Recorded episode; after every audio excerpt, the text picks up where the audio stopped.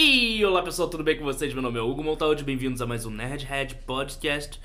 E hoje estamos aqui para falar sobre uma das maiores tristezas recentes da internet. Eu quero falar com vocês sobre uma das coisas mais importantes que é talvez uma das coisas mais incríveis que já andaram na internet brasileira. Afinal de contas, se você já assistiu Family Guy, já assistiu os Simpsons e se perguntou por que nunca houve uma versão brasileira disso, bem, houve. E eu estou me referindo ao charges.com. No Nerdhead Podcast de hoje quero falar sobre uma das maiores tristezas recentes, que é o fim do charges.com, e que no mesmo mês em que nós perdemos um dos ícones do humor, que foi o Jô Soares, ao que parece, também perdemos um dos trabalhos e animações mais influentes do humor nacional. E digo isso sem modéstia, visto que me tornei, me formei na faculdade, não só sendo um fã do charges.com, mas também utilizando como referência no meu trabalho de conclusão de curso. Hoje, nesse nosso programa sem edição, sem frescura, vamos falar sobre o fim do charges.com, claro, depois da vinheta. E não foi. Vamos lá, vinheta, cadê a vinheta?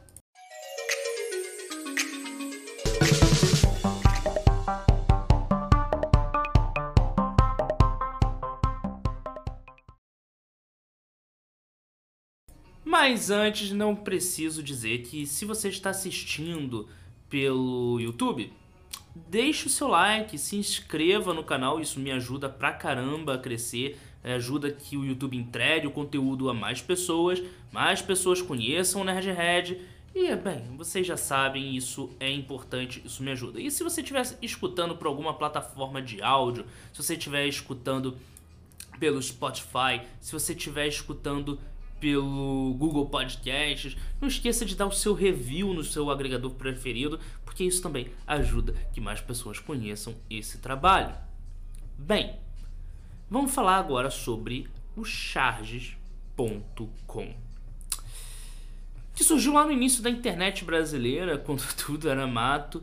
É, lembro que a primeira vez que eu vi algumas das animações do Maurício Ricardo foi uma paródia do Beyblade, o famoso Pow Blade, que você encontra hoje no YouTube. Eu ri muito com as entrevistas do Capitão Morrimento, na época em que o Tropa de Elite fazia o maior sucesso e tudo era Tropa de Elite. E, bem, os anos foi acompanhando personagens como Espinha, Fimose, toda a turma do Morro do Lamento e eu era um espectador assíduo. Eu era um espectador que toda vez que lançava eu parava para assistir. Desde antes de ir pro YouTube, ainda no site, eu entrava direto no site. Você provavelmente pode ter conhecido o na televisão. Durante um tempo eles foram as animações oficiais do Big Brother, foram as animações que passavam na Globo, em programas, vários quadros da TV Globo. Se não me engano, o Globo Esporte fazia brincadeiras com o Charges.com. O programa do Jô tinha, mostrava a charge do Charges.com. E eventualmente o Charges foi para o YouTube, que talvez tenha sido um dos maiores acertos, mas também um dos maiores erros de decisão. E isso porque a plataforma YouTube, ela é muito boa. De fato, ela é muito boa. O problema é que ela é cruel com os criadores de conteúdo. E eu digo isso porque, bem, eu crio conteúdo para internet, crio conteúdo para YouTube desde os meus 16 anos. Hoje eu tenho 25, então um bom tempo fazendo conteúdo e tô assim na garra há anos. Tudo bem que levando seriamente eu faço conteúdo no YouTube há uns dois anos. Mas eu faço conteúdo para plataforma há muito tempo. O lance é que o YouTube ele não mostra conteúdos é, para pessoas. Ele mostra pessoas para conteúdos. Ok, isso ficou confuso. Basicamente o YouTube ele não o foco dele não é o criador de conteúdo, é o usuário, a pessoa que está ali assistindo o conteúdo. Ele quer mostrar mais vídeos para que pessoas permaneçam na plataforma.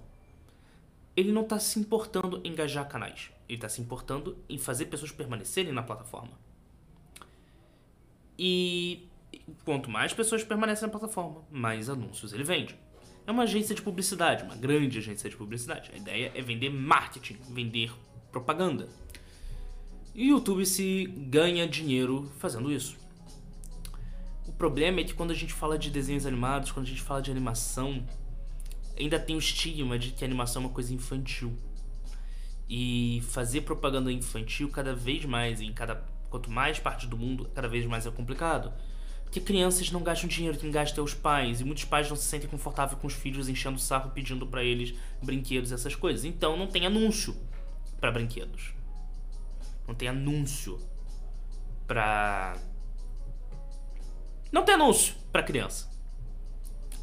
Então, um canal de animação que faz conteúdo adulto e que tá no YouTube, ele acaba sendo ofuscado.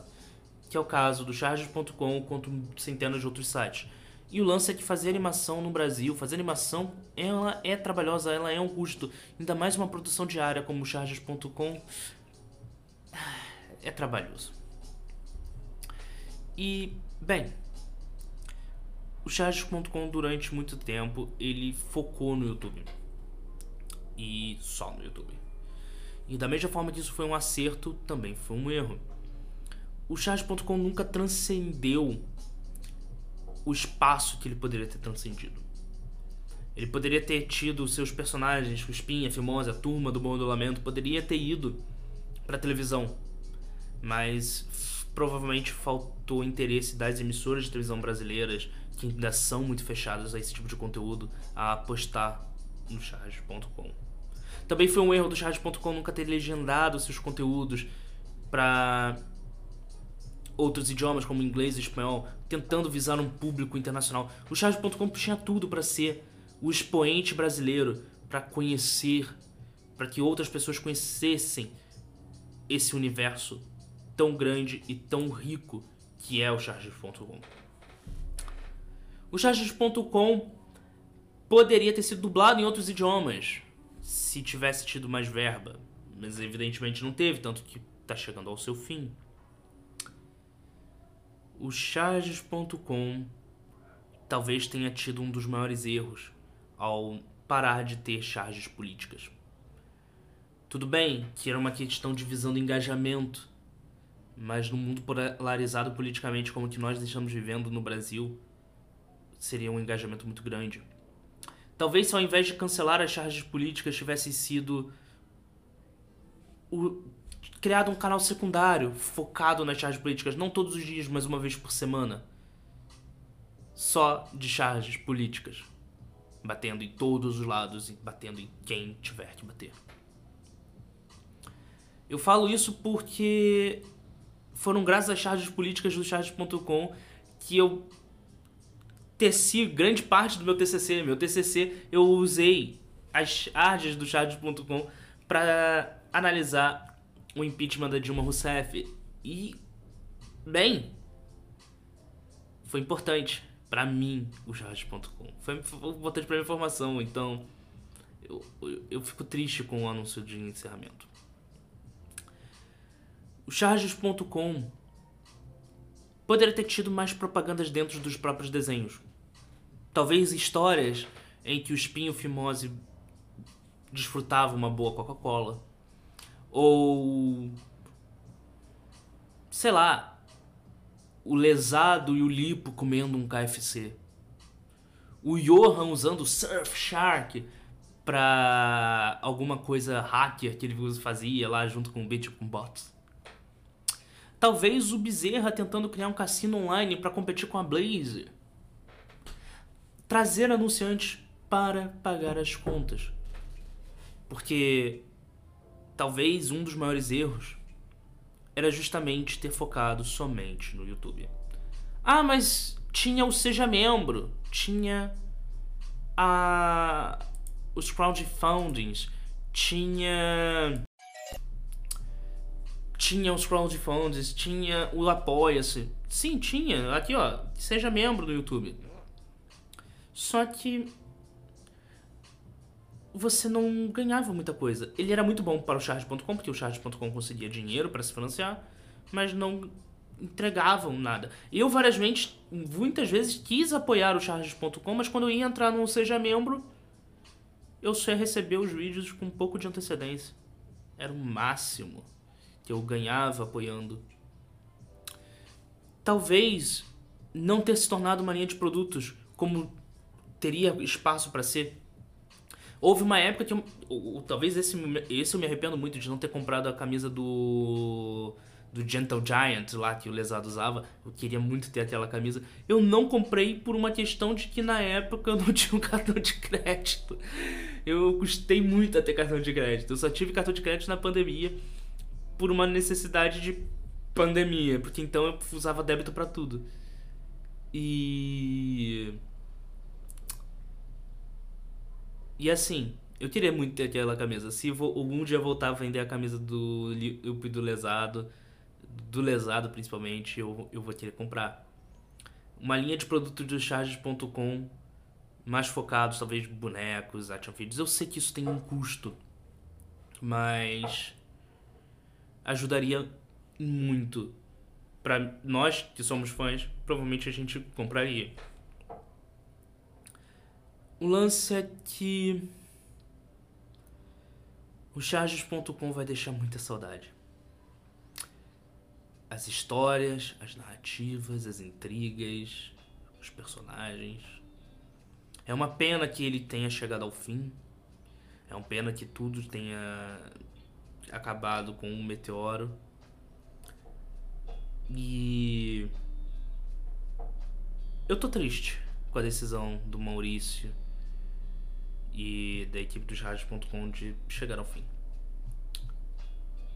É uma pena mas no canal ainda está ativo. Você pode assistir todos os vídeos que foram lançados. Você pode maratonar, tá? E eu convido você a conhecer, você a maratonar, porque faz parte não só da história da internet brasileira, como faz parte do Brasil. Você consegue, e eu falo sério, porque eu fiz isso. Você consegue ter ser parte da história do Brasil recente com as charges do charges.com. Você consegue entender a história do Brasil didaticamente. Bem, eu vou ficando por aqui.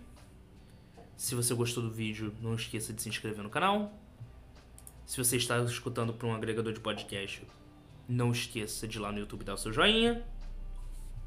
Vejo vocês no próximo Nerd Podcast. Um forte abraço e tchau.